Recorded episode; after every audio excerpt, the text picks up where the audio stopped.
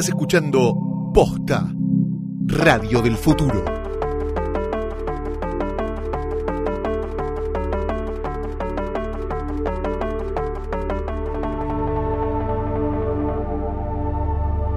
Bastardos, enanos, guargos, les damos la bienvenida al anteúltimo episodio de esta temporada y de la historia de Hodor, Hodor, Hodor, el podcast de Game of Thrones de posta. Mi nombre es Luciano Banchero. Yo soy Fiorella Sargenti. Y ustedes dirán, ¿no se terminó Game of Thrones ya? ¿No había cerrado ese antro? Nunca. Suéltenlo de una vez. A lo que nosotros respondemos, not today. Hoy vamos a hablar de eh, lo que ha dejado el final. Estaremos hablando de las cosas que quedaron colgadas no solamente en el último episodio de la serie, sino las preguntas que Got dejó sin responder, incluyendo también un montón de consultas que eh, nos ha mandado nuestros oyentes. Y vamos a rankear los mejores episodios en la historia de Game of Thrones, un top 10 en el que vamos a anunciar oficialmente cuáles son nuestros favoritos. Favoritos no significa que nosotros venimos a decirles la verdad absoluta y esto lo aclaro antes de que nos digan no está el que me gusta a mí. pero bueno, arma tu ranking, claro. No hay que ofenderse con el ranking ajeno. No. Porque el ranking ajeno habla del gusto ajeno y eh, o, o- o de la apreciación ajena. Sí. Y ahí el tema es cómo lo argumenta o no. Exactamente. Y en eh, la semana que viene, en el último episodio de Hodor, vamos a hablar del futuro, de lo que viene próximamente en el universo de Canción de Hielo y Fuego. Esto eh, incluye otro libro de esta eh, saga de Fuego y Sangre. Sí. Incluye los próximos dos libros, en qué andamos con eso. Incluye, sí, los tan comentados eh, spin-off de la serie. Pero antes, vamos a hablar de lo que nos ha dejado una semana después del episodio final de The Iron Throne. Flor, yo quiero saber si cambiaste de opinión en algo con respecto de eh, el último episodio de Hodor. Lo, lo volví, volví a ver eh, de Iron Throne, de, lo vi por tercera vez. Tercera pero ya vez. casi una semana después Bien. de su emisión original.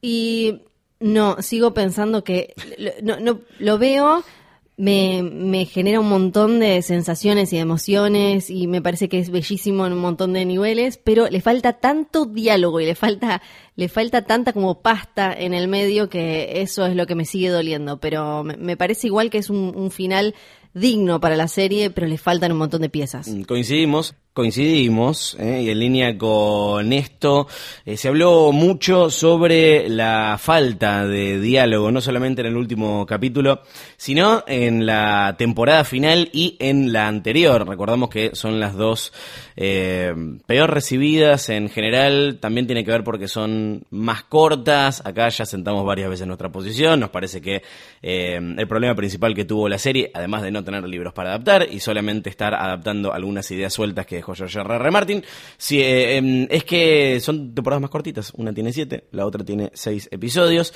y ahora la data, la big data, explica, parece, por qué Game of Thrones eh, eh, se puso tan rara en las últimas temporadas y tiene que ver con una baja en, mm, no sé si la, calidad, pero sí en la cantidad de diálogo. Eh, alguien hizo una infografía usando datos de Open Subtitles, que es un sitio de estos que te bajas los subtítulos para ver las, las series, y lo que hicieron fue contar la cantidad de palabras eh, por episodio que hay. Y esto es, eh, va en declive temporada a temporada. Ves que el pico máximo está en la temporada 1, después ya en la temporada 2 cae, en la 3 vuelve a caer, sube un poco en la 4, vuelve a caer en la 5, sube de nuevo en la 6, desciende notablemente en la 7 y la temporada 8 es la que menos palabras por episodio tiene, o sea, la que menos diálogo tiene. Ahora, esto se puede explicar eh, por la, la serie empezó a priorizar las secuencias de, de acción y la cosa más eh, cinematográfica, porque recordamos que esta temporada tuvo no una, sino dos grandes batallas, eh, pero la verdad es que es eh, llamativo y probablemente sea la razón por la que no gustó tanto este último par de temporadas. Sí, también creo que, y es algo que se vio para mí en el documental que ahora vamos a comentar en un rato, en Sí. La Última Guardia de Last Watch, que mm, e- esta cosa súper televisiva de que la serie tenía que ser cada vez más grande. Sí. Entonces, al ser cada vez más grande, lo que se van perdiendo son esos, esos momentos y esos diálogos porque eh, el ojo eh, pasa a estar más puesto en eh, la, la, la, la cuestión más espectacular y, y las grandes piezas, los grandes sets y demás. Entonces, eh, creo que también tiene que ver eh, con eso, con que incluso el público también le pedía que fuera cada vez más grande, Sí. no cada vez más charlada. Sí, sí, sí, sí, absolutamente. Este, tal vez eh, nos perdimos de tener una, mm, una temporada nueve muda directamente, si seguía bajando la Eran de solo piñas. También llamó la atención que eh, bajó la cantidad de diálogo que había entre los personajes femeninos de la serie. La última temporada tuvo el porcentaje más bajo de eh, diálogo de, eh, de, de mujeres protagonistas en la historia de Game of Thrones. 22% de las líneas de diálogo, si bien básicamente es una temporada que gira alrededor de el conflicto entre Cersei, la, Entre dos mujeres. Exactamente, la reina eh, oficial de los Siete Reinos, y Daenerys, la usurpadora. ¡La usurpadora! Ese, ese llama realmente la atención. Sí, sí. em, sí, igual eh, también tiene, tiene que ver con que son menos mujeres. Entonces, si baja el nivel de, de diálogo, la- el, el nivel, no, la cantidad, va a bajar más el de las mujeres porque ya son menos de por sí. Eh, y mientras vamos a chequear cómo viene la petición en change.org para hacer una remake de eh, la temporada 8 de la serie. Hasta el momento, 1.591.519 personas han firmado, están buscando 3 millones de firmas. ¿Para qué? Para nada, porque no la van a volver a hacer. Ahora, igual quiero que nos concentremos un segundo en esta, en esta percepción generalizada de que eh, a todo el mundo le pareció una mierda el final de Game of Thrones, algo que creo que se debe a dos cosas. Por un lado, eh, la crítica no lo disfrutó en general, entonces eh, Rotten Tomatoes, que es el, el agregador de críticas más importante, eh, del mundo, iba a decir Estados Unidos, pero básicamente del, de- del mundo, tiene un porcentaje muy bajo de, de- de aprobación. Por otro lado, los fans que masivamente eh, se volcaron a plataformas como IMDB a ponerle un puntaje bajo a la serie. eh, y bueno, las notas que salen diciendo, ¿por qué no gustó el final de Game of Thrones? Sufre el síndrome de Lost, pero ahora... The Hollywood Reporter, que igual lo subrayamos antes de comentarlo, es un sitio, ¿no? Sí. Tampoco está- vamos a pretender eh, tomarlo como una muestra recontra representativa. Un, un montón de sitios hicieron lo mismo. De Hollywood Reporter es como el más importante. Eh, parece que no es tan negativa en realidad la, la, la, la reacción. Me hace pensar en cuánto realmente no gustó y cuánto es una caja de resonancia en la que solamente repetimos las opiniones más prominentes. Te, lo te- que- te- te digo los datos, te digo los datos primero.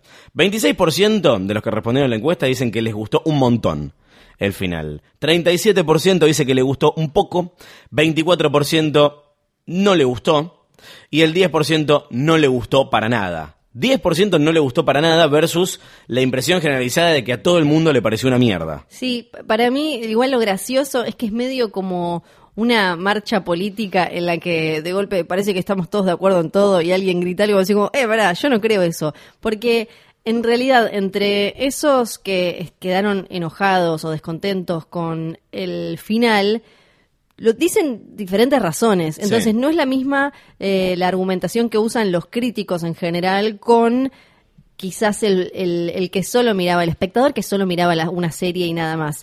Yo por lo menos lo que ven, lo que escuché más de el espectador, no te digo casual, pero el que seguía la serie y nada más y no sa- sabe los nombres de los actores ni de la mitad de los personajes, Total. que ahí te decían como, eh, que no me gustó porque como que Dani se vuelve loca y yo quería que Jon Snow se quedara en el trono. Como que ese es el argumento que por lo menos yo escucho más desde lo masivo, desde lo- lo- la, la gente, el ciudadano de a pie. El- no, no, no, el que, no el que vive obsesionado con el torneo de Uno de Harry. Hall. Después, por otro lado... La gente se quejó mucho. Sí. El 100% de los oyentes se quejaron de que no nombraste al torneo de Harry Hall. Después, eh, del otro lado tenés eh, la crítica y demás que eh, cuyas argumentaciones eh, giraban más en torno a cómo se llegó a dónde se llegó, ¿no? Casi todos eran criticaban los diálogos de, de esta última temporada y la edición y cosas eh, cosas así, el manejo de algunos personajes. Entonces creo que incluso decir como, eh, todo el mundo dio el, eh, el final de Game of Thrones, no, no es así. Eh, Yo me siento, cua- me- de golpe me, me quieren sentar en esa mesa antigotera y yo, ¿qué? Tipo, no, ni en pedo que, que haya criticado, que haya, que haya cosas que no me gustan de estos últimos episodios, no significa que me vaya a sentar con ustedes, haters trolls del mal. No, no, no, no, no. No. Yo no, dijo Ramón Díaz.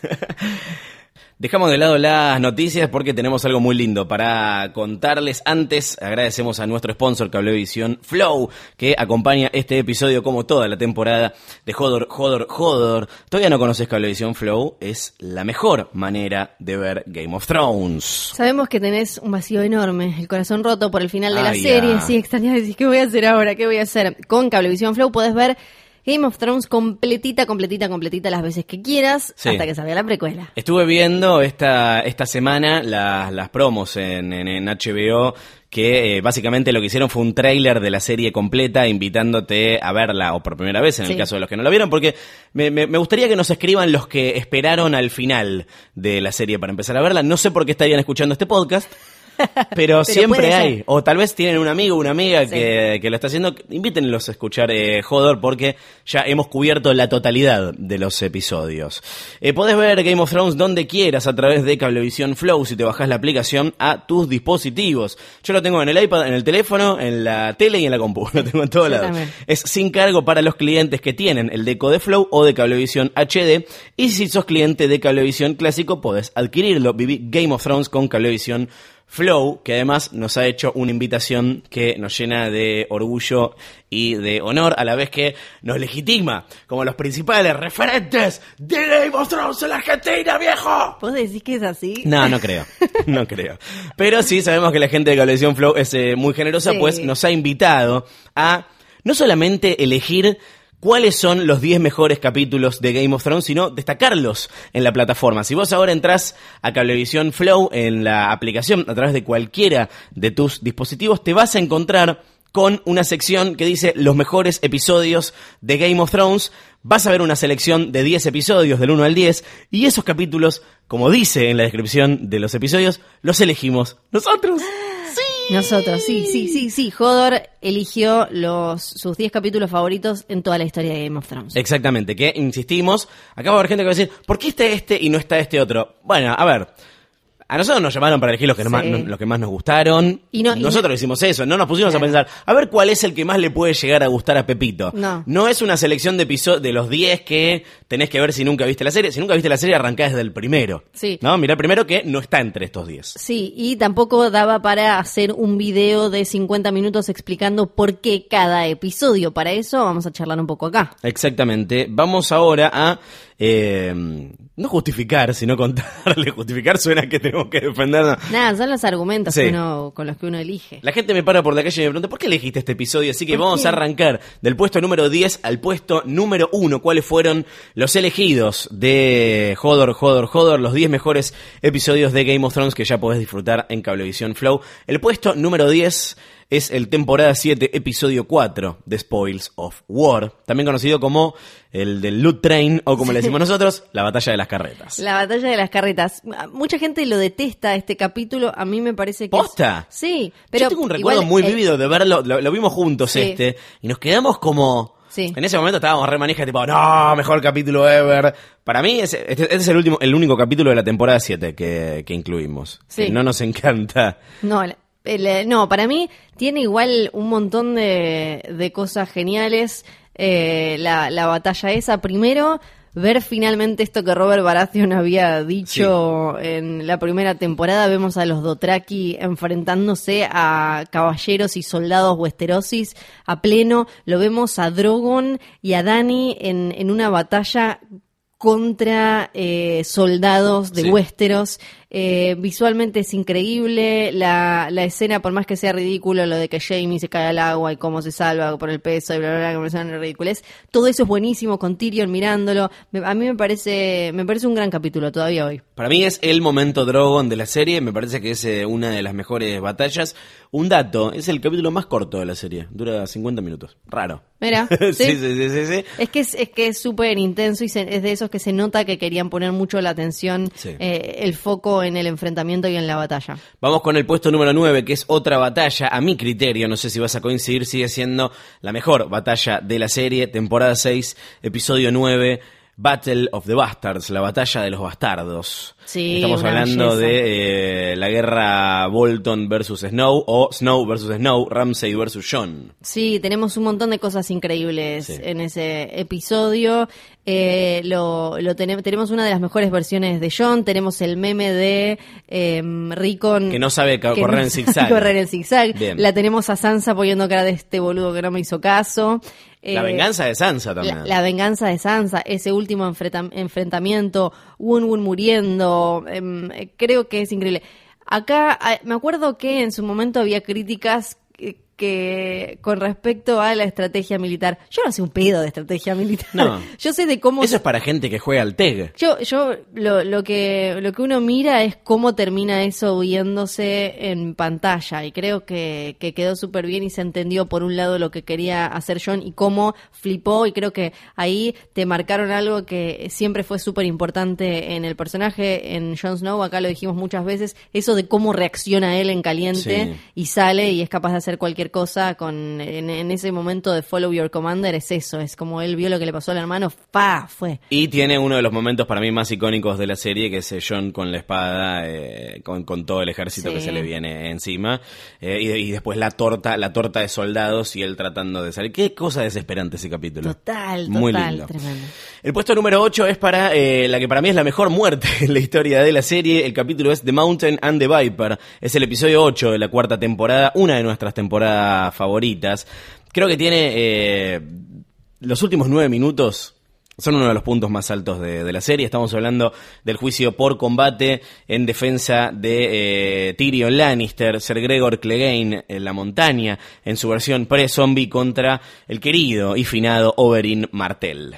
Y tenemos además de las mejores cosas de Game of Thrones, e- eso que siempre decían como de no, bueno, lo, lo sorpresivo que era todo, las muertes de los personajes, claro, un tipo que te habían presentado hace no mucho, súper carismático y de golpe lo mataban así. Sí, pero no, no, no, no fue realmente sorpresivo, es sorprendente cómo lo, Sí. lo mata eh, The Mountain, pero en realidad estaba todo dado para que eso sucediera y la coreografía de la batalla, que está muy inspirada en la narración en el libro, pero pero llevado a lo, a lo visual, es increíble cómo vos lo ves a Oberyn en ese momento como en el que desperdicia la, una victoria que ya estaba dada Había solo ganado. por la, la, la cuestión pedante esta de él que sigue haciéndole el bailecito, qué sé yo, y exigirle que dijera, dijera todo esto. Tenés además un montón de personajes centrales. Eh, tenés la belleza de Dubrovnik ahí atrás, me, me parece que es, es increíble porque mezcla de la- algunas de las mejores cosas de Game of Thrones. Claro, vos estuviste en el lugar donde fue el juicio por sí, combate. que es un lugar que está abandonado, ahora parece que lo van a tirar abajo, así que no, no va a existir más. Este capítulo también eh, tiene la, la gran charla entre Jamie y Tyrion, eh, que es eh, eh, inmediatamente anterior al, al- al- al combate, que eh, cualquiera de, de estas instancias vinculadas a la relación entre los hermanitos eh, Lannister es de mis cosas favoritas de, de- de la serie. Eh, volvió a ver este capítulo, bueno, cuando hicimos el rewatch, Sí. ¿no? La verdad extraño un poco este, extraño un poco este, este Game of Thrones Este Game of Thrones. en las últimas temporadas. Vamos con la otro capítulo de la temporada 6, que eh, la temporada 6 metió unos tres capítulos en este ranking, así que podemos decir de alguna manera que es un poco nuestra, nuestra favorita, en este caso es el episodio 5 de Door, un favorito de este podcast, me acuerdo del día en el que... mm, en el que se en el que lo vimos en, en vivo Sí. y la cantidad de mensajes que nos llegaron en ese momento de cómo le van a poner ahora el podcast.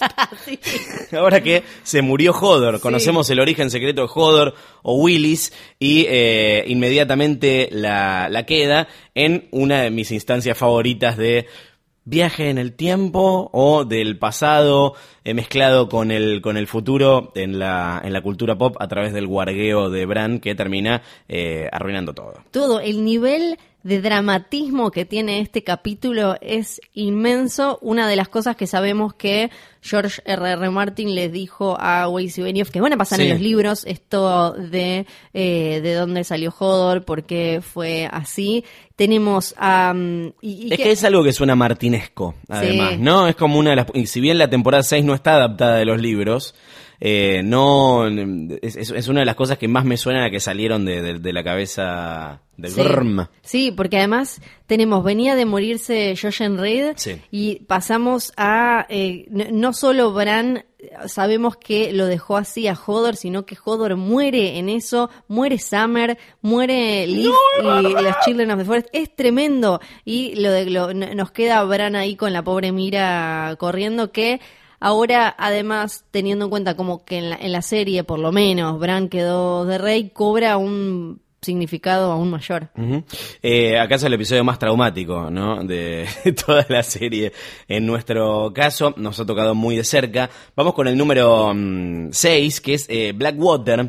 El episodio 9 de la mm, segunda temporada. Si bien dijimos que la batalla de los bastardos es. eh, ¿es, es tu batalla favorita? ¿O te gusta más la de Blackwater? No, es mi batalla favorita, sí. Bien, este es mejor capítulo en, en- en general. Acá no solamente es donde conocemos el fuego valirio, sino que es uno de estos, lo que se conoce como bottle episodes, donde toda la acción transcurre en un solo punto del mapa. En este caso es King's Landing. Acá es, es- tiene puntos muy altos y muy bajos al mismo tiempo para eh, los personajes, con un Tyrion eh, comandando la, la, la- la- la caballería. Eh, tenemos el momento de Hound que dice fuck the city, fuck the Kingsguard, fuck the king y se Sí. va a la mierda. Eh, y como todo termina de manera trágica para Tyrion, que en ese momento era la mano del rey y termina cayendo en desgracia completamente. Y es un punto muy bajo para eh, Cersei, que la vemos dispuesta a, a- a morir y a, y a Y matar a su montón, hijo. y hay un montón de diálogos increíbles y además están súper bien usados los personajes. Hay el, es, es pura, es puro enfrentamiento y tensión por esta invasión que se viene, pero a la vez avanza muchísimo eh, el- la, la serie en cuanto a profundizar la, la- c- cómo, dónde y cómo está cada personaje en ese momento. Lo- todo lo que dice Cersei ahí con, con Sansa es buenísimo. Sí. Eh, Cersei a punto de, de tomar veneno y darle veneno a Tommen, todo eso está buenísimo. Y ni hablar esto de Tyrion, de él siempre siendo protagonista de la historia y siendo dejado de lado lo que le termina pasando en el último episodio de la serie. No importa si él es mano del rey, si él es el que guió un montón eh, a, a la gente que tiene el poder, él siempre va a estar a un costado de la historia porque la historia necesita gente como más pomposa y perfecta. En el puesto número 5 tenemos el capítulo en el que aprendimos que podía pasar cualquier cosa en Game of Thrones. Es el capítulo 9 de la primera temporada, el primero de los infames episodios 9 en el que, 9, en, el que en los que sabíamos que eh, podía pudrirse absolutamente todo y es Baelor, eh, el de la muerte, también el conocido como el de la muerte de eh, Ned Stark. Es el episodio para mí que hizo que si hasta- habías llegado al episodio 9 viendo como, bueno, está esto, tengo HBO, la veo. No había dragones en ese momento, así que no veías No. la serie por los dragones. No la veías por los dragones, no la una veías... charlada, es la serie, Sí. una serie charladísima. No la veías por las batallas épicas, inmensas y enormes, No eh, porque básicamente es la primera temporada es un gordo hablando con su mejor amigo, en tipo Robert, con- hablando con Ned al costado de la ruta, Sí. como media temporada. Y pero de golpe Amo esa temporada. Sí, este era para mí el capítulo que te, que te hacía quedar, sobre todo por lo que la muerte de Ned disparaba en el reino y en el resto de los personajes. Es eh, la, la- la primera temporada de golpe llega un momento en, en el que es eh, una piecita de dominó tirando a otra y así hasta, bueno, el quilombo que fue después. En el puesto número 4, el único episodio realmente bueno de la temporada 5, que es la menos favorita de Game of Thrones en Hodor, y curiosamente es la primera eh, que empezamos a comentar, es el episodio 8, es Hard Home, donde eh, entendimos realmente la amenaza de los White Walkers y nos encontramos con una batalla entre Jon Snow y los Wildlings. Y aprendimos esto de que pueden revivir a los muertos, el momento en el que Sí. el Night King levanta lo- los brazos y hace volver eh, a los muertos a la vida o algo parecido a la, mm, a la, a la vida, no solamente se convirtió en un tremendo meme, sino que eh, nos hizo entender de verdad eh, lo complicado que iba a ser ganarles, o eso es lo que pensábamos en ese momento, ¿no? Sí, Después. sí, tal cual. Y va, Pasaron cosas. En realidad es casi un combo que debería ir con The Gift, que es el, el episodio anterior, que es eh, una, la- una previa que está súper bien también, también dirigida por Sapochnik. Sí. Y mm, sí, porque a- además tenía, estaba súper fuerte la pata sobrenatural, con toda la amenaza de los White Walkers clarísima y el enfrentamiento en Hardhome. Pero eh, también, bueno, e- en The Gift empezaban, en en King's Landing estaba todo el tema del High Sparrow cocinando lo que, lo que iba a ser eh, la debacle total para hacerse. Ujú. Puesto número 3. Empezamos con el podio y llega el momento de eh, decir, no miro, no quiero mirar, no quiero mirar, no quiero mirar, estoy mirando, estoy mirando, estoy mirando. Como si fuese un choque de trenes que sabes que no puedes evitar. The Reigns of Castamere, temporada 3, episodio 9, La boda roja. ¿Acaso la escena más tensa en la historia de la televisión? No Sí. importa, déjame exagerar. Sí, no, no, pero eh, está perfecto. Y para los que habíamos leído los libros fue igual de tensa. Sí. Eso es lo increíble para mí. Está tan bien hecho el capítulo eh, porque en los libros eh, Martin logra generar esa misma tensión, esa cosa que vos sabías que algo estaba por pudrirse, que algo iba a pasar, pero no sabías exactamente qué, y menos que iba a ser de esta manera. Y además, siempre me olvido el nombre, ¿cómo se llama? Michelle, eh, Michelle. Fairley. Sí, me creo que ella es la MVP del episodio. eh, Totalmente. aunque no hayamos podido tener en la serie a Lady Stoneheart, eh, todas sus reacciones en ese capítulo son increíbles. Eh, y además, eh, por la, osadía no solamente de matar a algunos personajes, acá básicamente lo que hacen es un bollito con toda la, la- la- la línea de la historia de eh, los buenos, ¿no? Acá se acaba la, la, la campaña Sí. del rey del norte contra la tiranía Lannister. O sea, cortan completamente esa historia de la peor manera posible y es un punto en el que cuando lo vimos dijimos, bueno, ¿esto cómo sigue? Sí, total. Sería como si ahora en los libros no revivieran a Jon Snow. Sería, sería algo así. Que ojalá lo hubiesen hecho. Que, que no creo igual que en los libros él repita esto de matar al que viene pareciendo el protagonista. Creo que quedó igual también Rob al no tener sus propios eh, sus propios capítulos, eh, eso ya es distinto. Y además la serie le subió, le puso, puso en todo en nivel 11 porque la mujer de Rob Stark en los libros no muere. Y acá no solo la matan, sino que le dan en la panza como, ah, podés llegar a tener bebito, Y un, tomá, un be- pa, había un bebito, pa, pa. Sí. totalmente. ¿eh? Un nivel de crueldad eh, tremendo. El puesto número 2 puede ser controversial para cierta gente, pero nosotros lo vamos a bancar a las piñas. Es A Night of the Seven Kingdoms, el episodio 2 de la temporada 8 de la vilipendiada temporada final de Game of Thrones y el único realmente bueno de, de- de- de- la temporada. O sea, si bien qué sé yo, eh, nos gustó el final, claramente no es para no es para el top 10, el único que realmente eh, se luce de estos seis episodios es el segundo. Gracias también a la pluma de, eh, hablando de MVPs, el señor Brian Cogman, eh, uno de nuestros personajes favoritos del Sí, otro lado. Que ahora se fue con el Señor de los Anillos a Amazon. Ah, lo bien que hicieron Sí. ahí, lo bien que estuvieron, Sí. muy Venga bien. para acá.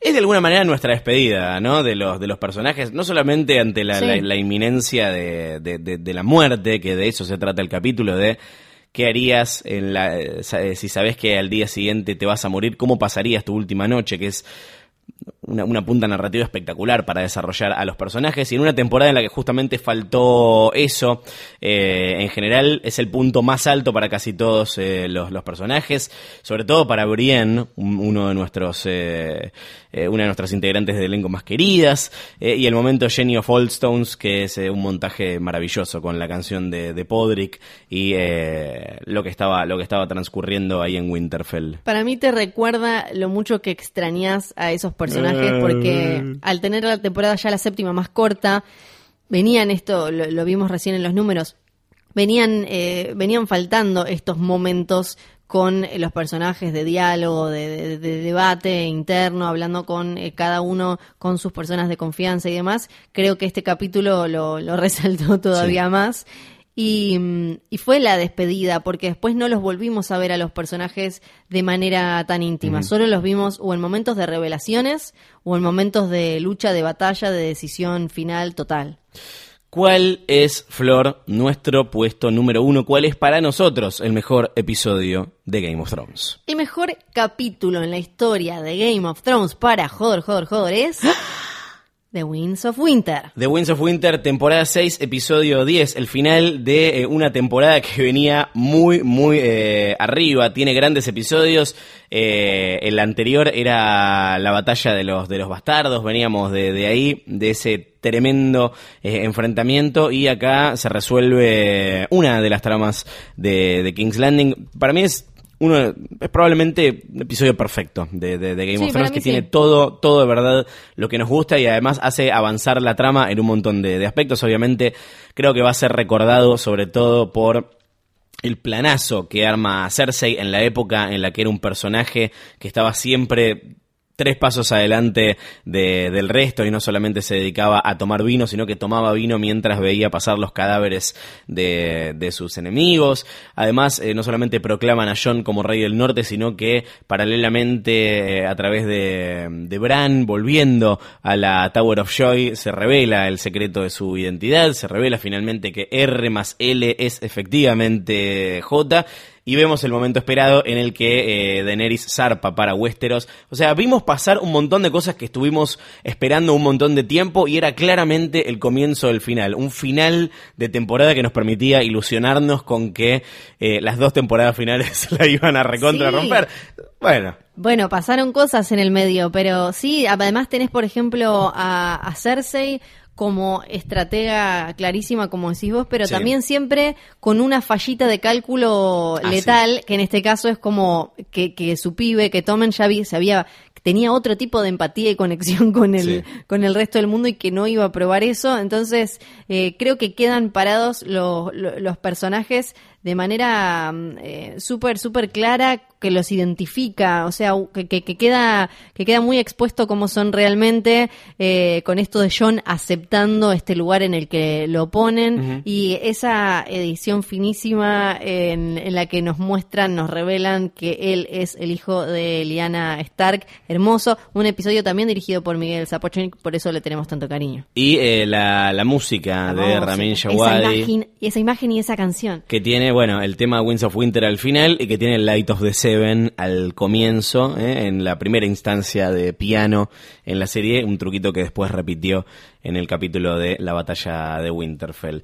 Entonces, eh, puesto número, de- número 10 de Spoils of War, 9 Battle of the Bastards, 8 The Mountain and the Viper, 7 The Door, 6 Blackwater, 5 Baelor, 4 Her Home, 3 The Reigns of Castamere, 2 A Night of the Seven Kingdoms, 1 The Winds of Winter, probablemente el capítulo que más veces vuelva a ver, ¿eh? cosa que ustedes pueden hacer, pueden ver esta selección de 10 episodios que hemos comentado en Cablevisión Flow en el apartado de los mejores episodios de Game of Thrones. Ah. Ay. ¿Cómo viviste tu primer domingo sin GOT? Fue medio tramposo porque estuve viendo el documental, Sí, así que fueron dos horas de Game of Thrones, Sí, igual. fue el velorio de, de Game of Thrones. Vimos el documental The Last Watch, dirigido por Ginny Finlay, una que yo la verdad no, no, no, no, la, no la tenía, no la, no la conocía, pero me parece que hizo un tremendo laburo. Eh, me imagino que para hacer estas, estas dos horas de, mm, de, de documental debe haber registrado horas y horas y horas incontables de, de- de material y me gustan las, las historias en las que eligió enfocarse, ¿no? Y sobre todo no concentrarse tanto en los, en los actores y ni, siquiera en, en, Danny Dave, en los showrunners de, de la serie, sino en el equipo de, de producción y técnico para entender de verdad cómo es hacer una serie como, como, como Game of Thrones. De verdad te, te- tenés una idea súper clara de cómo funciona darle vida a, a una serie tan grande como, como esta y es, es impresionante. Quiero ver una serie de esto. Sí, sí, Me porque hubiese gustado que los Inside the Episode fueran esto. esto. La idea claramente era diferenciarse de los Inside the Episode, donde los que hablaban eran los showrunners, los actores, un guionista y, y el director, y, y listo. Acá es el día a día, son los obreros de Game of Thrones los que, los que aparecen, los que estuvieron ahí durante un montón de temporadas y los que tienen el laburo pesadísimo, los que se levantan al alba y se acuestan eh, súper tarde. Tres y media de la mañana para poner una peluca a Dani. Exacto. Emilia Clarke. Y eh, es tremendo. Y me parece que ayuda a entender la escala de producción que tiene, que tuvieron las últimas temporadas de Game of Thrones, cómo fue creciendo, ellos lo van contando ahí. Y hay, hay un encargado de nieve. Hay un tipo cuyo trabajo es chequear que la nieve esté súper bien. ¿Qué es papel mojado? Y que sí. La nieve. Y ahí cuando ahí también me parece, primero los vasitos están por todos lados, chicos, no son de la marca esa, dejemos de chivear la No marca eran de vasos- Seattle. no eran vasos No- de- no eran de la esos. Sirenita. Son vasos de esos de, de, de catering de Lo cualquier escuchaste lugar de- primero en Jodor, Jodor, Jodor, único medio que no dijo que los vasos eran de esa marca. No. Y ahí también entendés lo fácil que es que se te pase un vasito, porque tenés a todas estas personas que están chequeando desde cosas como, eh, bueno, entonces el extra tiene que tener una- un saco que se pueda remangar porque le van a cortar la mano, entonces Sí. si no lo tiene remangado va a quedar ridículo porque no sé qué, este tenía el moretón para acá, este dónde estuvo, dónde es como una es una locura total, entonces si hay un actor que estuvo tomando Sí. cafecito Sí. se lo olvidó ahí, o, o el mismísimo David Nutter, por ejemplo, es súper fácil que, que eso pase. Y obviamente hay un protagonista para mí, claro. Ahí va, que eh, me, me gustan mucho los, eh, lo- los, momentos chiquitos eh, que, que dice mucho, ¿no? Ponerle cuando están maquillando a uno de, de, lo- de los extras en la batalla de Winterfell. Le dice, ¿querés tener la herida un poco más infectada? Le dice la que lo está maquillando. Ver a zombies comiendo panchitos me parece maravilloso, pero sí, para mí hay como dos grandes protagonistas del capítulo. No sé cuál es para vos, porque hay dos, ¿no? Eh, ¿Cuál, cuál, cuál se lleva las palmas para vos? Para mí uno es alguien que ya era un héroe dentro de los fanáticos más obsesos, que es ese guardia norteño, ese soldado norteño que sobrevivió a Stannis Baratheon, fue estuvo en sus filas de golpe pasó a estar con Jon Snow y Sí. llegó a King's Landing a defenderlo de Grey Worm y los Inmaculados. Estamos hablando de Andrew McClay, ¿eh? que eh, hace efectivamente de Guardia Stark y termina con un final feliz, ¿no? Eh, haciendo tours de Game of Thrones. Yo si alguna vez hago un tour quiero hacerlo eh, eh, con él. Bueno, el mi, mi- ¿Lo el- conociste? No, yo conocí. Ah, pero él está en Belfast, Claro, ¿no? en no está en Dubrovnik. Pero sí. son amigos y se llevan bien con los de Dubrovnik. Sí. Mi, mi, mi mm, eh, guía en Dubrovnik, uno de ellos, fue extra en casi todas las temporadas. Sí. Y en esta incluso estuvo, por lo que dio a entender, estuvo en una de esas escenas que también lo vemos en, en The Last Watch, que es eh, esto que hicieron de llevar actores que no iban a usar o Claro. generar escenas falsas para confundir. Hubo una escena que se filmó en Dubrovnik con eh, Kit Harrington hablando con eh, Cersei, o sea, Jon Snow Sí. con Cersei, que no, no fue nada más que eso. Para él los- fue guardia ahí. Para los eh, fans que piden, eh, es Jacken, es Jacken, se saca la máscara de Jacken, estaba Jacken, Estaba, lo, pero- lo volaron eh, a él y a The Wife para que para, para confundir a la, a la gente. Y me gusta también eh, la presencia de Vladimir Furdik, que es el... el, el- ¿Cómo el- flasheó? No, no, mal. Flasheó es el, es el stand convertido en, eh, en protagonista de alguna manera de eh, Game of Thrones, si bien nunca dijo una palabra en, en toda la, la- la serie. Es uno de los grandes personajes y acá es muy lindo eh, ver cómo se, se va comiendo el Flash, ¿no? Con, con Sí. una mezcla, no sé, es como, empieza como humilde, es como tipo, bueno, tiene una historia también muy grosa él eh, encima.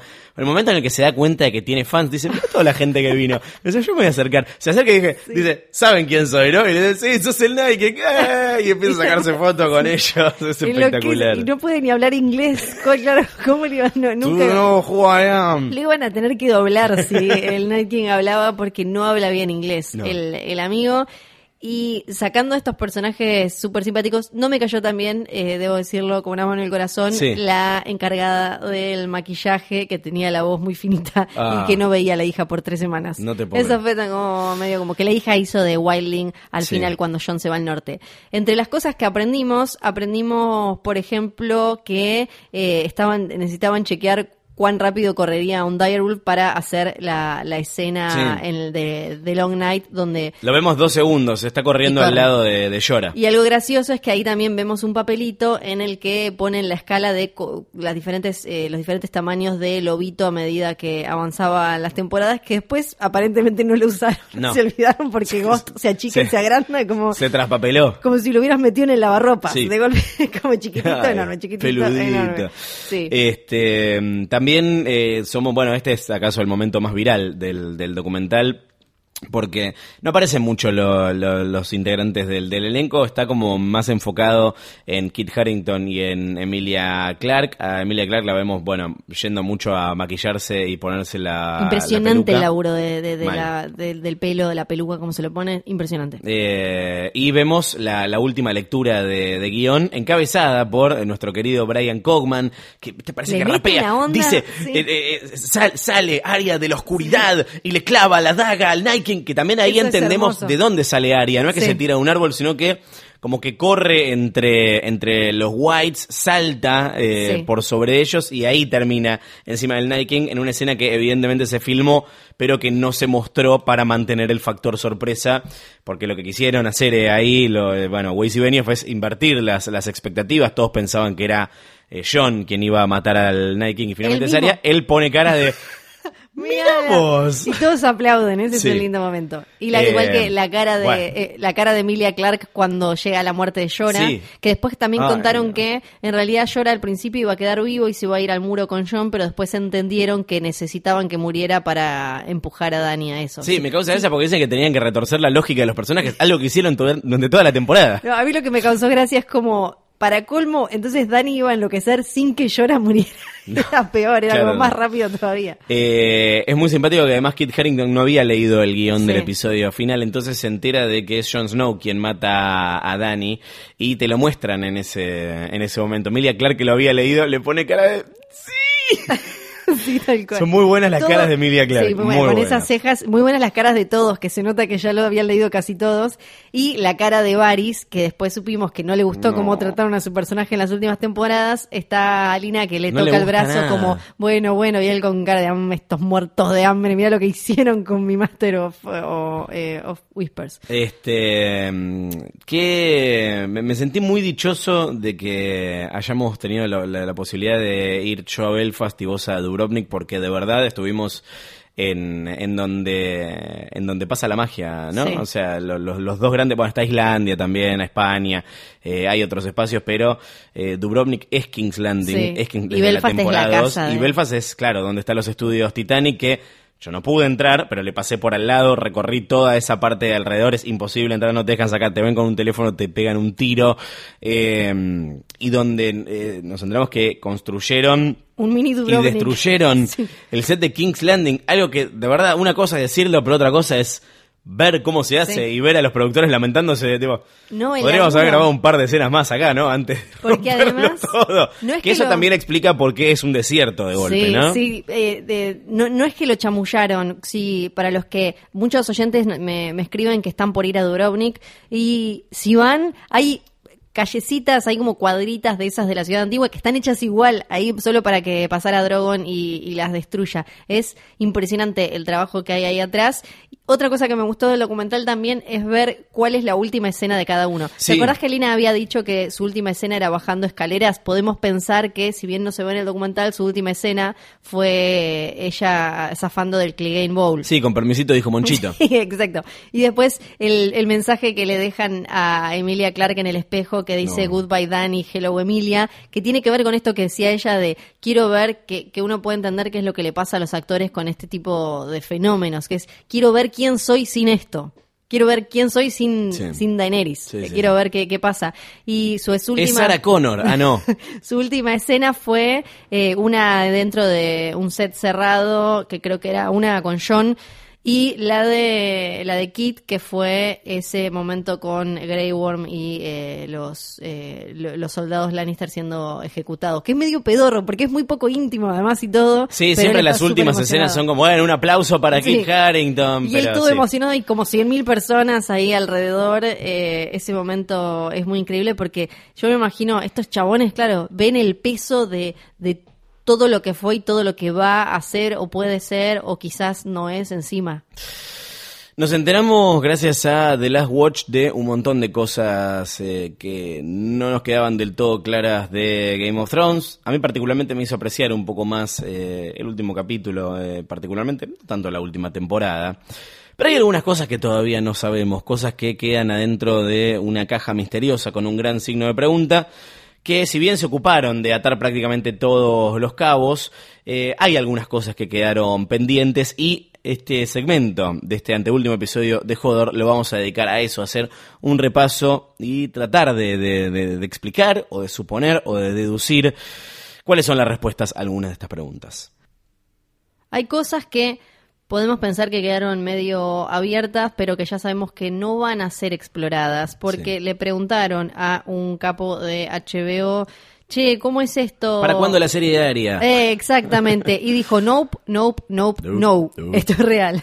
Dijo eh, que no, que este era eh, el show que hicieron Dan y David y que es una, una cosa en sí misma, cerrada, que no van a agarrar personajes, que no quieren agarrar personajes que hayan aparecido en Game of Thrones y llevarlos a, a otras series. Dicen, no vamos a tratar de hacer como una copia de Game of Thrones. O un Better Call Saul, ponele. Exacto, no quieren hacer eso. Es una nota súper interesante que le hicieron a eh, este ejecutivo que se llama el, presidente de programación, Casey Blois, en The Hollywood Reporter. Habla un montón, habla de las críticas también, habla del piloto de la, de la precuela que se va a filmar en junio. Dice que no va a aclarar mucho más con respecto a lo que dijo mm, eh, a, lo que dijo George R. R. Martin, esto de que había dos más en desarrollo, por lo menos de, guion. Dijo no va a aclarar más. Están esperando ver cómo le va a la, a la primera, a, la precuela. A ver, este es el, piloto. Recordemos siempre que el, el piloto de Game of Thrones fue pésimo, lo tuvieron que hacer de nuevo y pasó un tiempo hasta que llegó la serie.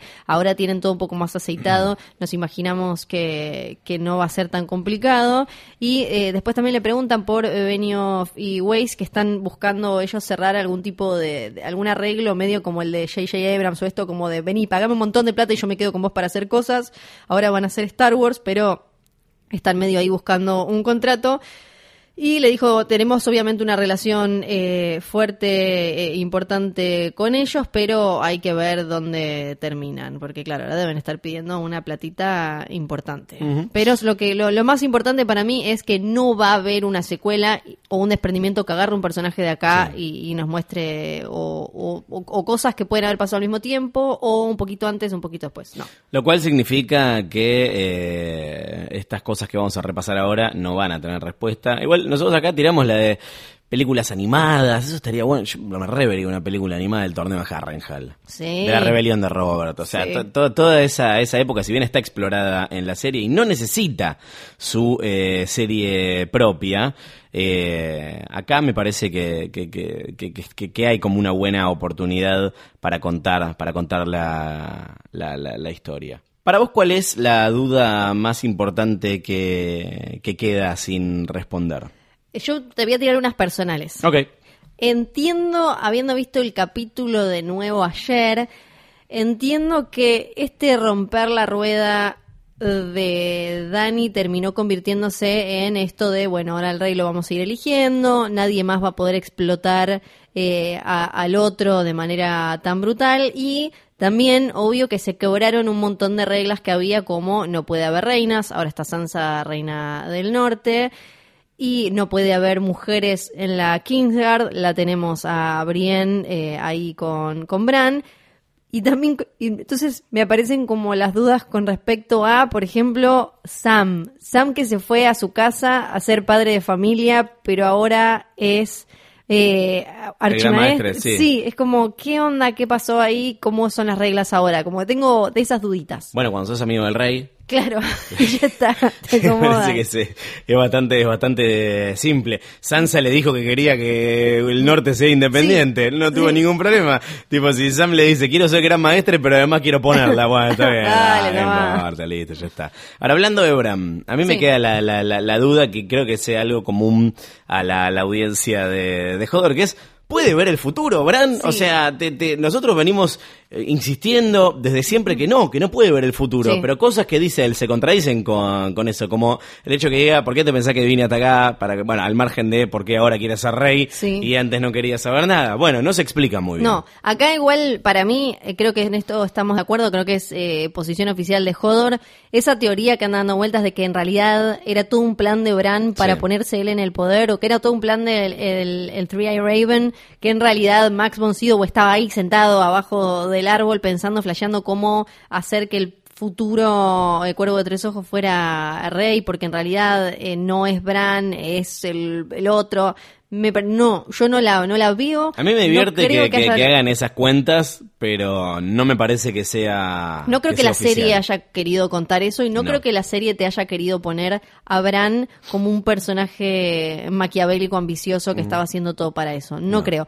Sí, me parece que quedó bastante raro todo esto de Bran, qué ve del futuro y qué no. Lo que puedo entender es esto de que él va afilando y va ajustando sus poderes a medida que avanza en los últimos capítulos pero mm, sigo pensando que queda que queda raro, que ahí también es una de las cosas de las que nos faltaron escenas. Bran de golpe siempre era como este esta computadora, esta heladera que mm, tiraba la posta y nos perdimos ahí en qué puede haber y qué no y, y ni hablar de cuándo va a dejar cuándo va a dejar la corona si él puede vivir muchos más años. Claro. Eh, otra, otra pregunta importante es ¿qué, qué pasó con las profecías eh, al final?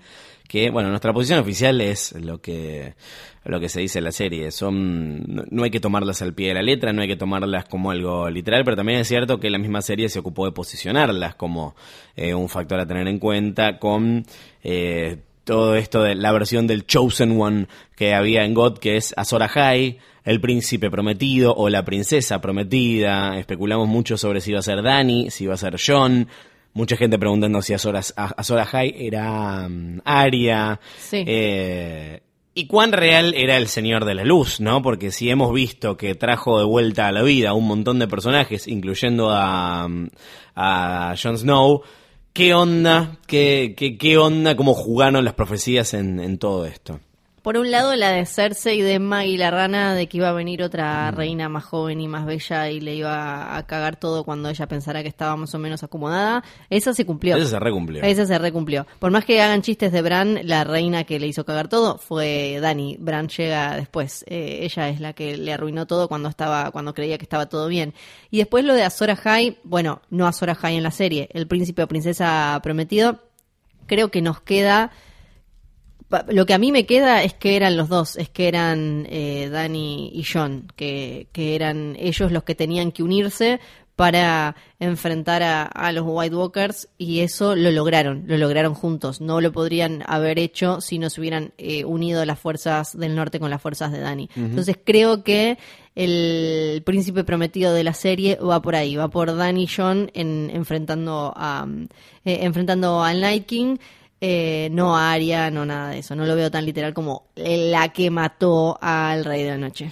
Hay preguntas que quedan colgadas de directamente del último episodio, como por ejemplo, y esto tiene que ver con las profecías, con Melisandre, con el Señor de la Luz y con la posibilidad de la resurrección, de la resurrección, que es a dónde se fue Drogon, ¿no? Y a dónde, y sobre todo a dónde se llevó a, a Dani. Bueno, queda claro, habiendo visto el capítulo por tercera vez, Sam está por decir cuando Bran dice dónde lo, lo qué se sabe de Drogon y empieza a hablar Sam y ahí no me acuerdo quién lo pisa y dice lo parece que lo vieron cerca de Vol- Volantis. Eh, Volantis. Dice como y si lo vieron cerca de Volantis, no quiero ser pesada, pero eh, fíjense en el mapa, Volantis queda eh, camino a Valiria, así que para mí eh, esto eso va para allá. Camino a Valiria es eh, el spin-off, ¿no? que, que- que se ¿Qué viene. es Drogon cargando a la madre muerta?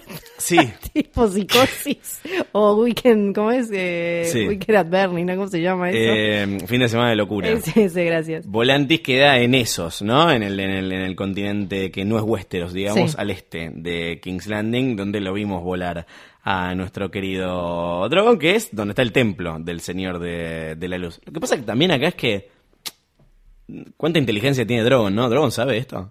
No, yo no creo que esté yendo a Volantis a que Claro, alguien se la, la reviva. No, no, pero esto también es parte Sí, de, sí, otras sí, de teorías otras teorías. Que, que están haciendo. Sí, lo vi, lo vi, pero no, yo no creo eso. Para mí, Drogon se la llevó a, para hacer su duelo de dragón y, y demás. Y además, como ya sabemos que no va a haber secuelas de esto, eh, no esperen eh, volver a ver a, a, a No. Dany.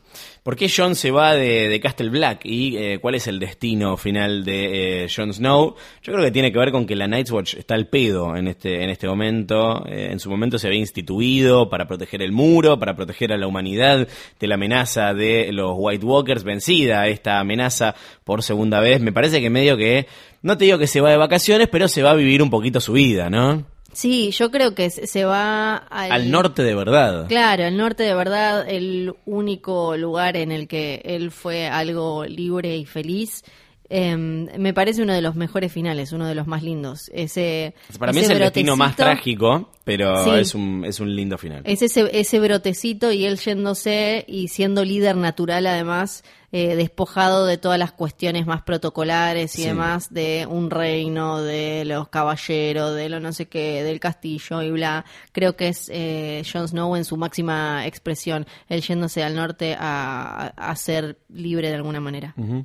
Eh, hablando de ser libre, ¿dónde está Naimiria? ¿no? Entendimos finalmente el destino de, de Ghost, pero no la volvimos a, a ver probablemente por cuestiones de presupuesto, ¿no? Como siempre, pero la última vez que la vimos estaba liderando otros lobitos y Arya había entendido Sí. que había que soltar. También, además, a mí la despedida de con Naimiria me encanta y si la volvía, si, si reaparecía para ayudarla a Arya en el enfrentamiento contra el ejército de los muertos, creo que ya era ridículo porque la tenemos a Arya siendo Batman y ahora le agregás como que el, el, el- el batimóvil. era batiperro, el demasiado. Bathound. era demasiado. Ace de Bad Hound. ¿Vive Silvio Forel? No. ¿Vive Sirio Forel? No, acá Silvio, podemos estar de acuerdo que eh, vive, pero en nuestros corazones. Hay gente que al día de hoy mantiene que sigue con vida, pero eh, probablemente murió en el, en el momento. Lo que pasa es que muerte que no vemos, muerte de la que dudamos, ¿no? Como había pasado con Stannis, que claramente había muerto eh, a manos de, de Brienne. Sí. ¿Qué onda Dario Najaris? No lo vimos morir. eh, se quedó ahí controlando Merín. Espero que le haya llegado el cuervo Eso, con las noticias. No sé si estaré diciendo, uh, de la que zafé. Sí. O, o se estará lamentando, estará llorando, Sí. no sabemos. Eh, no sabemos tampoco qué estará pasando en Merina No. ahora, se le descogetó todo, no, no sabemos. Bueno, tal vez los Ansalid puedan, eh, y los Dothraki que quedaron, eh, puedan hacer algo al respecto si se descajetó. Eh, también qué onda Howland Reed y Mira, que no los vimos más, especulamos con que tuviesen cierto peso, sobre todo Howland Reed, pero la verdad que en una temporada con seis episodios era obvio, no iba a pasar Sí. nada más con ellos. Me, me intriga por qué no la mandaron a ella al Sí. concilio del final, que era una cara ya conocida, y, y decidieron mandar al que suponemos que es el papá. Sí, eso, eso está confirmado o no? Mm, Todavía eh, no, ahora vamos a chequear. ¿De dónde salieron los huevos de, de dragón y por qué Ilirio Mopati se los regala a, Dani? También es otra cosa que nos preguntamos mucho durante el rewatch que hicimos de las primeras temporadas. ¿Cuál era la agenda secreta ahí? Lo vimos a Ilirio conspirando con Varys también. Eh, parte del plan era eh, poner de vuelta a un Targaryen en el, en el trono, porque Varys consideraba que eso era lo mejor para el reino, para el pueblo, para la gente, pero todavía no sabemos bien eh, cómo entran en la ecuación estos, estos huevitos. No, eh, en- bueno, acá hay que volver a citar eh, Fuego y Sangre, que salió hace unos meses ya, porque lo que, como le gusta mucho a Jorgito jugar con esto de lo que puede ser, pero no te lo voy a confirmar, tenemos un personaje que se llama Elisa Farman, que eh, vivió unos, eh, nació unos 30 años después de la conquista de Aegon. Ella era muy ¿cómo decirlo? Era muy amiga de Raena Targaryen y en un momento en estaba viviendo en Dragonstone, se calienta, ella quería ir, quería explorar, quería salir en un barco y hacer cualquier cosa. Se termina yendo y se lleva tres huevos del de, el dragón Dreamfire y eh, se hace Sí. como un super barco y dicen que la vieron por acá, por allá, haciendo algo, haciendo algo muy muy parecido a lo que dice eh, Aria que quiere hacer. Entonces, las nuevas teorías que aparecieron una vez que se publicó Fire and Blood fueron, ah, esos tres huevos son los, los tres huevos que después terminaron llegando a Dani. Puede ser como puede que no. Claro. Eh, y eh, una pregunta con la que jodimos mucho acá es finalmente si Tyrion era un Targaryen. Mira, si Jon era un Targaryen y no terminó importando, por mí que Tyrion sea un banchero, no me importa. Para mí, en la serie no hay chances de que sea un Targaryen. No hay ni un, ni un datito, porque el que, que Tyrion le diga, vos no sos mi hijo y esas cosas, Tywin, que, Tywin, Tywin, sí. que, que Tywin le diga esas cosas a Tyrion, mm, habla más del rechazo que tenía por ese hijo que no salió como él quería y que mm, supuestamente mató en el, en el nacimiento a su mujer. Sí. Y no hay como en los libros toda esta cosa de Aerys siempre le tuvo gana a Joanna Lannister, eh, dicen que Aerys eh, le- que por eso se pelearon. Todo eso no apareció en la serie. Entonces, Claro. para mí es ridículo estirar la cosa y pensar que en, en Game of Thrones Tyrion es un Targaryen. No, no, no. Eh, tal vez lo está- estaban jugando con la posibilidad de que en los libros eh, pase algo, algo, algo así, pero cuando superaron los libros ni siquiera si- siguieron metiendo esas, esas pistas, aunque sean pistas falsas. ¿Tenés- ¿Hay más preguntas, más, más dudas? La, la que me gusta mucho es eh, esa, que en realidad no es una pregunta, es una observación que John le tiene que haber contado él a todo el mundo que mató a Dani, porque en realidad él Claro. está ahí solo. Hola. Dragón se lleva el cuerpo. Él puede haber dicho como entró un entró Jaqen y la mató. Y la mató. Un hechicero lo hizo. Pero conociendo a los Stark como buen hijo criado por Ned Stark. Si Jon Snow va a empezar a mentir. No. Salió él a decir, fui yo, la maté, y todos como, ¿qué? Digo, el, meme sería nadie, y Jon Snow diciendo, fui yo, No, yo maté a no. Así que eso es obvio, ahí no nos queda ninguna, ninguna eh, duda. Tenemos nuestro espacio tradicional de mails antes de finalizar eh, este anteúltimo episodio. Nuestra casilla es jodor.posta.fm, donde desde hace casi cinco años recibimos teorías, consultas, comentarios. Esta vez, eh, ante el anuncio del final de este podcast, ¿o no? Eh, no, nos llegó más amor que de costumbre, así que antes que nada, no vamos, no, no vamos a leer los elogios, aclaramos esto, gracias de, de, de verdad. Gracias, son un montón, montón, montón, montón, montón de mails, porque me- lo, lo que más me gusta es que mucha gente que no escribió nunca quería aparecer ahora Sí. y para saludar. Y yo creo que es un buen momento para invitar a todos los que todavía no escribieron. Eh, para que antes del último episodio nos manden, nos manden tipo unas, eh, unos lo hicieron y me pareció hermoso, nos mandan una foto de como, che, nosotros siempre los Sí, escuchamos, nosotros manden, existimos. porque ustedes ya le pusieron, eh, le pusieron voz y cara a quienes estamos de este lado, pero ahora Pobres. queremos verlos a ustedes. Así que manden, manden su foto y su mail presentándose, así en el último episodio eh, lo- los conocemos. Vamos a darle prioridad hoy a los que tienen dudas con respecto del final de, de God. Ya no hay mucho espacio para, para teorías, eh, porque se acabó. Ya está, listo, fin. Pero de todos modos, gracias, gracias, gracias a los que mandan eh, mails, que se toman el tiempo para, para escribirnos. Lo valoramos un montón. Tenemos el de Maxi, que es uno de los últimos en llegar, que nos escucha desde 2016, eh, todo el multiverso Lola Flor. Algunas cosas que me gustaría que comenten que me quedaron viendo el documental. Cuando Ah, termina, cuando termina de leer la escena de John mata a Daenerys, dice End of Game of Thrones. Todo lo que vimos después lo agregaron más tarde de la de lectura de guiones. No, eh, está editada esa parte eh, y van picando lo que pasa en el, en el capítulo. Algunos actores ya habían comentado que el flash que había sido leer al final del libreto en vez de end of episode tal, leer eh, fin de Game of Thrones. Así que lo que hicieron ahí es saltearse todo eso, o sea, saltar de la escena en la que John mata a, a Dani eh, y obviar el, el- el resto. Es como que, si, si te fijas, no hablan, no, no es una lectura de todo el No. capítulo. La reacción de John es la más vista, pero la de Varys tirando el guion es de comentar, sí, lo hicimos hace un rato, la cara. no la cara. un carajo. Lo poco que aparece en D&D, no sé si realmente no hicieron nada esta temporada o no aparecen a propósito. No aparecen por a si no le gusta el final, la gente no se haga cargo. No, para mí, eh, en el documental está muy bien usada la figura de ellos dos, porque aparecen como los que tienen que aprobar y chequear y hoy vienen, viste que un montón de veces dicen como hoy vienen, van a venir a ver esto,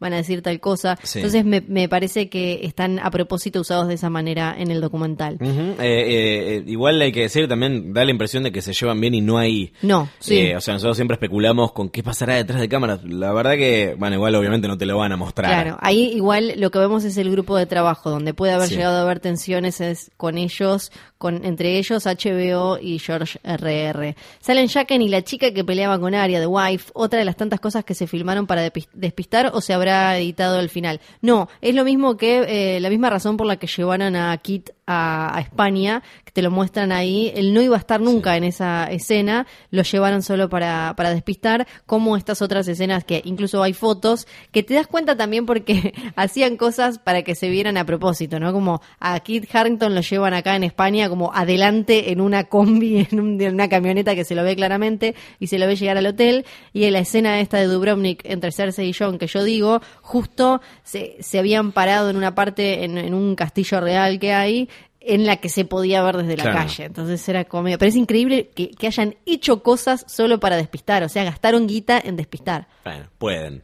Sí. Eh, gracias a Abril Santos por los dibujitos que nos mandó. Son ilustraciones Ah, Sí. de la House Banchero, Pizza Birra Faso y eh, There Will Be Papitas, la House Sargenti. Ya las compartimos en, Sí, en la- arroba posta FM y en nuestras redes. Y eh, cuando la vi en la Godfest me dio versiones para hacer cuadrito y stickers. Tenemos stickers. Ay, no, me vuelvo loco. Mil gracias, una genia. Celina nos dice, bueno, el primer capítulo que escuché, el programa fue de Dor, simpático que Hodor haya sido la puerta al universo de los podcasts que no sabía que existían, gracias.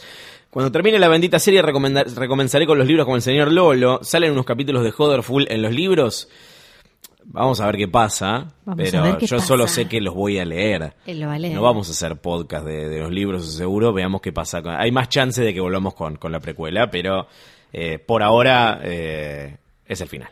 Néstor Acervo, hola Luciano y Fío, ¿quiénes Hola. eran Luciano y Fío? Les mando este mensaje para agradecerles por el podcast, los escucho desde el primer episodio, eh, cuando me parecía algo rarísimo escuchar un podcast, algo que se comentó poco en estas temporadas, seguramente por falta de material Sí. bibliográfico, es la caca. Ajá, en los verdad. libros la cantidad de caca era mucho más grande, sin duda otra deuda que nos deja la serie, les mando un saludo grande.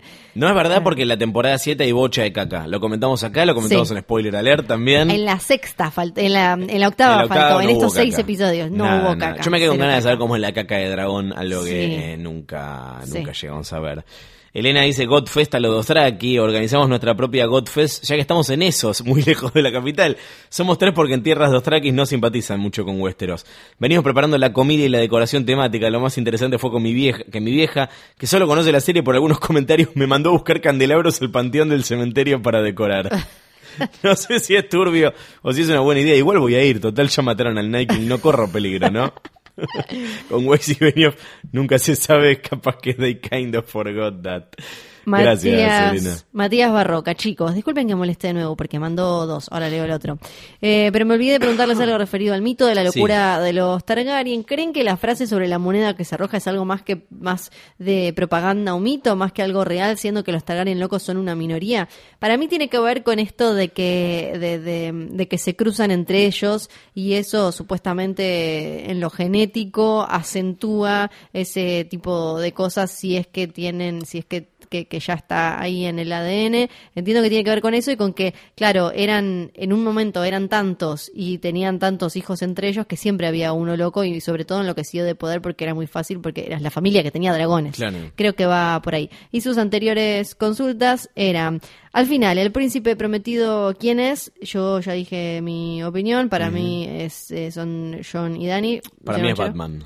¿De dónde siguieron saliendo Dothraki y Ansali luego de la batalla de Winterfell? Para mí es una de las cosas eh, más flojas de la serie. Hicieron mucho hincapié en Dani perdió todo en la batalla de Winterfell. Dani, su gente que trajo hasta acá desde esos, corte a una cantidad de Ansali y Dothraki. Además era- vemos los Dothraki que quedan en la batalla de Winterfell y no eran tantos. no, dicen la mitad, pero yo nunca le presto demasiada atención, la verdad, eh, a los números cuando dicen 120.000, 45.000, no sé, nunca le... Pero sí, te mostraban el peso de Dani como Dani perdió a su gente y no parecía haber perdido a su Mirá gente. vos, Flor, ne- negacionista del genocidio de Dothraki, tremendo. No, Ivana nos manda... Ah, más. perdón, perdón. ¿Qué personaje que no es principal les hubiera gustado que tenga más participación?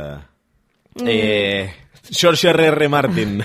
No, para mí eh, en esta Missandei hubiera sido clave para, creo yo, un, eh, una, un mejor proceso de Dani hacia la locura. A mí me hubiese gustado el juego un poco más varis. Sí, también, Sí. también es verdad. Cronológicamente hablando, ¿qué libro debería leer antes entre las historias de Duncan y Egg y Fuego y Sangre? Eh, creo que para yo igual lo mejor es medio como Star Wars.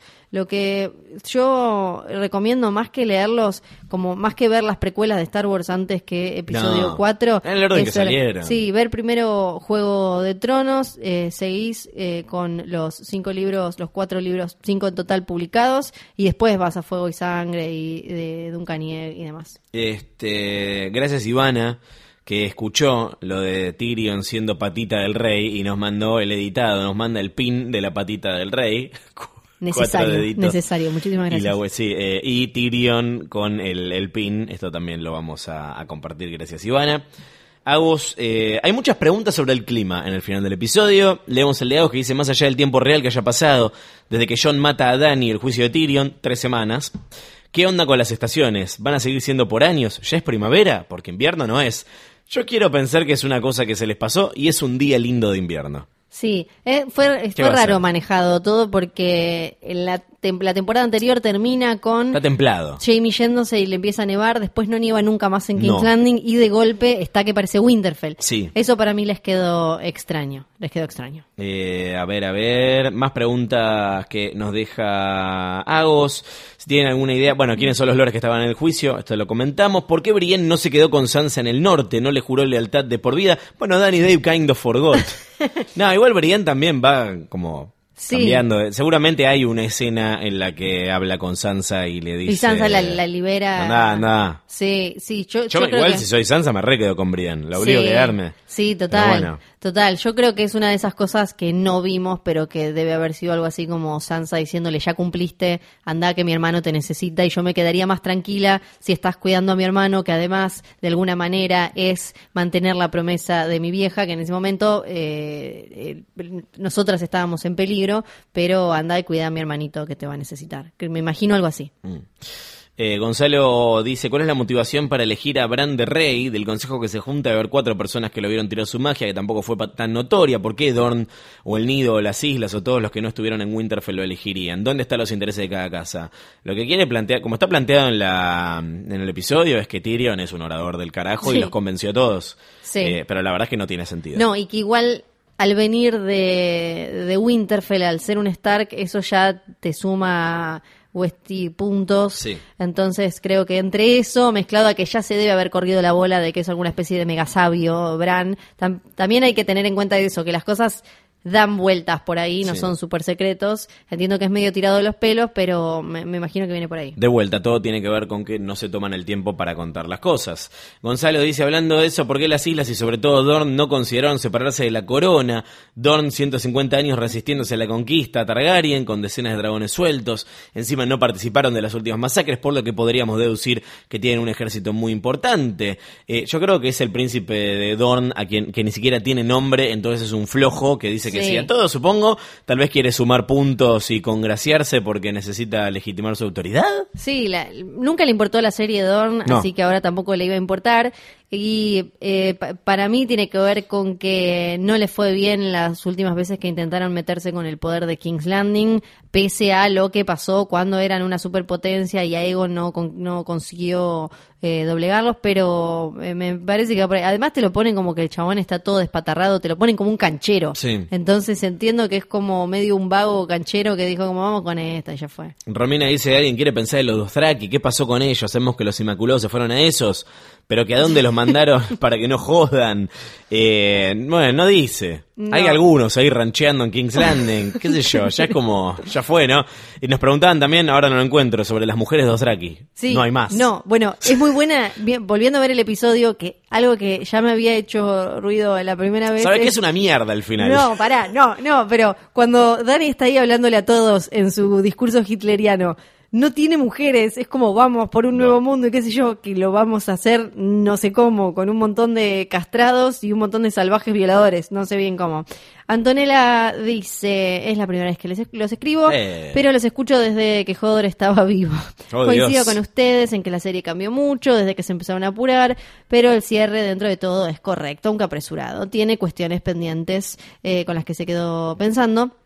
¿Qué hizo Bran la noche de la batalla de Winterfell? ¿Dónde guardió? ¿Por qué nunca nos dijeron qué pasó? No, no se lo dijeron ni al actor, así que a nosotros no creo que nos van a, vayan a decir nunca. No, ya fue. Ya fue. Eso sí, de- todo lo relacionado con Bran y qué vio y qué hizo de golpe, que para mí tiene que ver, eh, lo, lo hablamos, con lo- el tema de los shocks televisivos y A ver, lo cómo- tenían que sacar de la trama ese rato, Sí. por eso se fue. cómo nos alejaron de los personajes para que aparez- para que sus decisiones aparezcan como sorprendentes y, y, eh, entonces eso también tiene que ver eh, con ahí aparece lo de Bran es como si nos alejan y nosotros no sabemos qué está haciendo todo lo que pase nos va a, a choquear de alguna manera creo que va por Brand ahí broken. Sam dijo mil y una vez que se robó los libros de la Citadel. ¿Con qué Ajá. objetivo? Yo pensaba que estaban plantando algo clave ahí, que esos libros de alguna manera guardaban un significado. No tiene sentido haberlo repetido tanto si al final no pasó nada con eso. Bueno, they kind of forgot. Tampoco el hecho de que, bueno, pasa que después ellos pasaron a, ahora ellos controlan, o sea, ellos están en todos lados, así que no necesita esos libros. Eso era si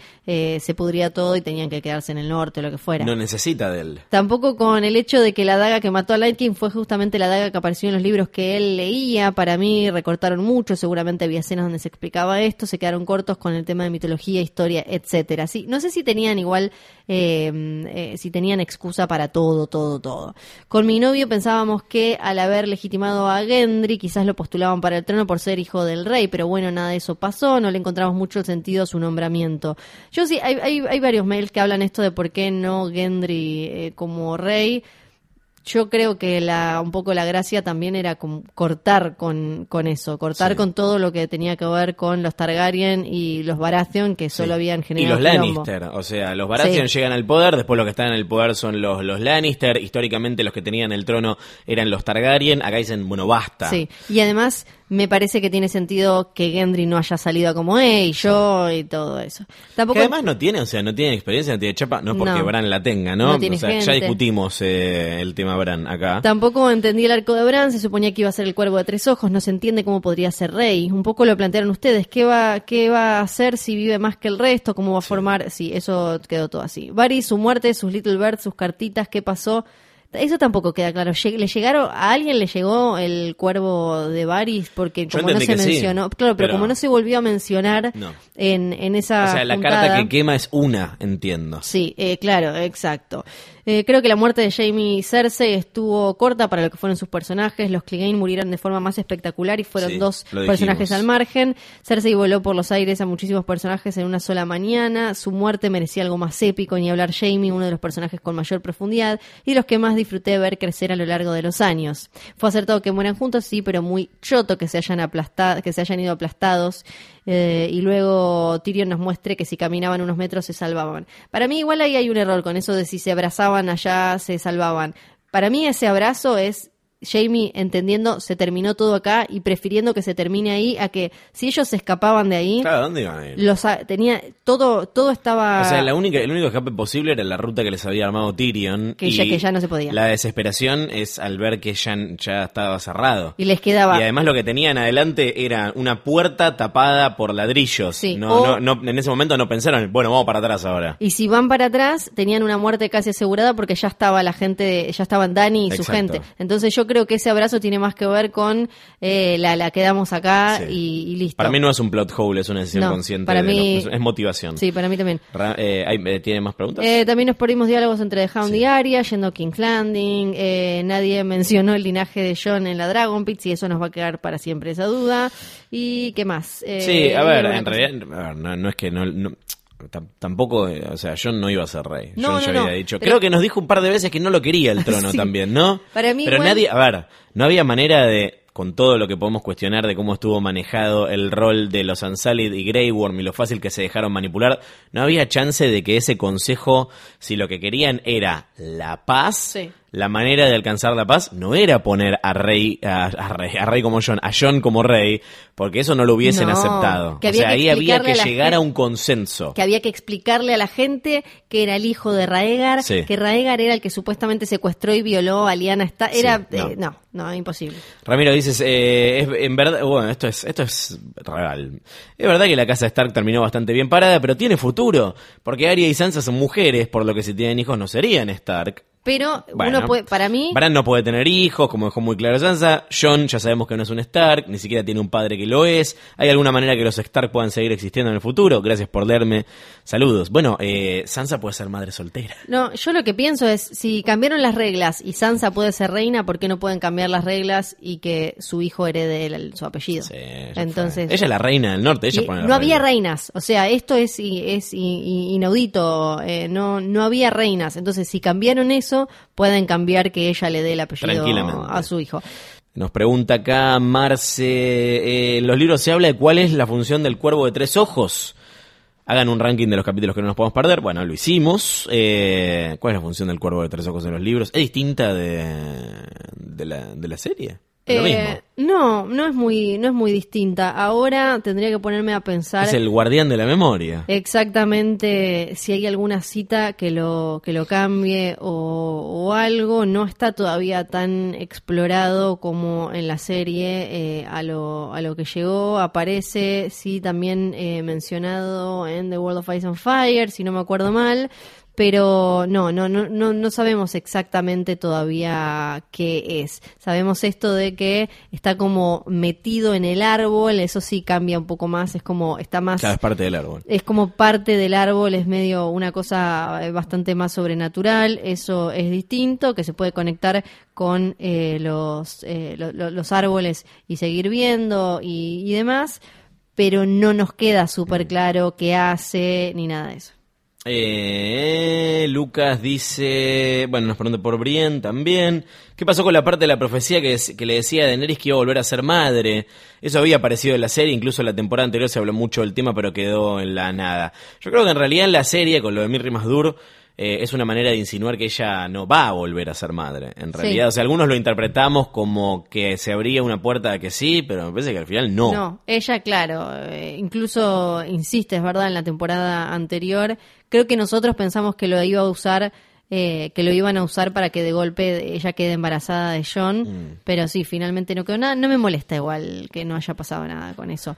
Manuela, hola chicos, primero que nada felicitarlos, muchas gracias. Quería preguntarle a. Fío y esperando que Luciano se sume, ¿cómo recomienda hacer la mejor lectura de los libros? ¿Conviene leer alguno de los que sacó después, como Fire and Blood, o voy directo a Game of Thrones?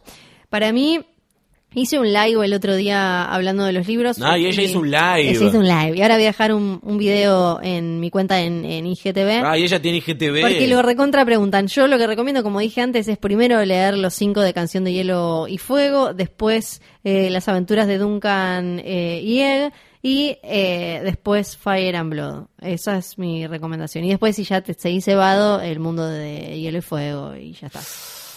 No tengo más mails, ya está, se eh, terminó, ya está, ya está. Eh, y- En realidad tenemos un montón más de mails, pero no, podemos leer todos. Igual los Este, leímos todos. Para la semana que viene, sí, eh, queremos que nos manden. Para, es el último episodio de Joder, Joder, El Joder. último. En principio de la temporada, capaz que Forever.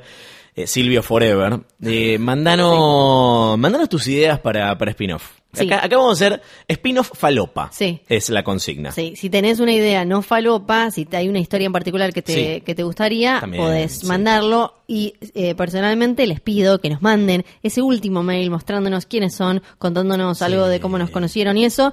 Y ya que están, algo que también se convirtió en una tradición hermosa de, de Hodor, pueden mandarnos si les quedó algún tipo meme o imagen balance de lo que fueron estas ocho temporadas y estos cuatro años de Hodor. Sí, ponele. Eh, más o menos pueden mandarnos también fotito, dibujo, eh, además de la- sus caras queremos eh, ver esos paints hermosos, esos photoshops falopa, todo y también, ¿por qué no? Canciones. Porque Sí, acá hemos tenido, Fuego. claro, tuvimos canciones, Nano nos mandó dos muy increíbles, eh, antes no me acuerdo, en alguna temporada anterior también eh, tuvimos, así que si tienen canciones, nos volvemos locos. Ah, ¿Cómo nos mandó Amadeo, Amadeo Cuevas, eh, el MVP de este episodio de Hodor que nos había mandado hace unos capítulos antes de la batalla de Winterfell una canción basada en la profecía de Azor Ahai con la melodía de Acerejé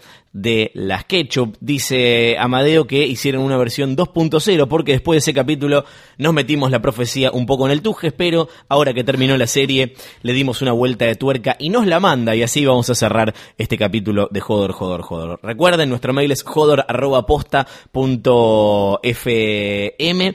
Volvemos a encontrarnos en una semana para el último capítulo hablando de el futuro de Canción de Hielo y Fuego.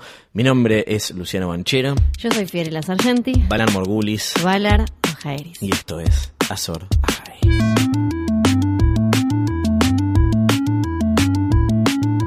Mira lo que se avecina a la vuelta de la esquina y Juan Nieves va volando.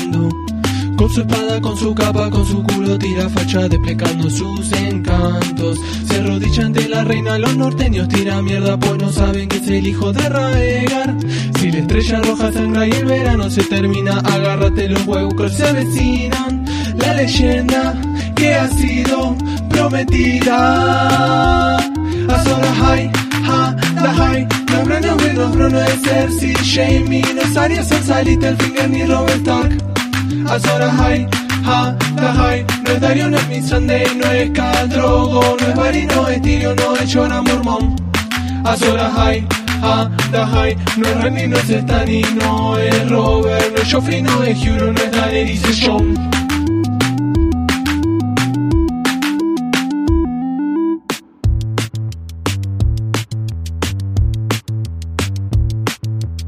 En la serie nos cagaron a todos, nos estafaron, mintieron con su relato. Todos nos creímos que Juan Nieves era el elegido, pero algo ha cambiado. En el árbol del anciano al simpito apuñalaron los huevos que recancheros caminando. Aunque ahora ya lo mataban, a Arya no le importa nada y al Naki le cabe el acero valirio. A la muerte le decimos y nos vimos. A solas hay, a die. No, bro, no, bro, no, bro, no es Cersei, Jamie, no es Arya la reputa madre que lo parió. A solas hay, a die. Hay grito de mi reina, el bastardo se la chapó y hundió una daga en su corazón. A solas hay, a die. En esta profecía yo creía, me quemo junto al trono el prometido de John.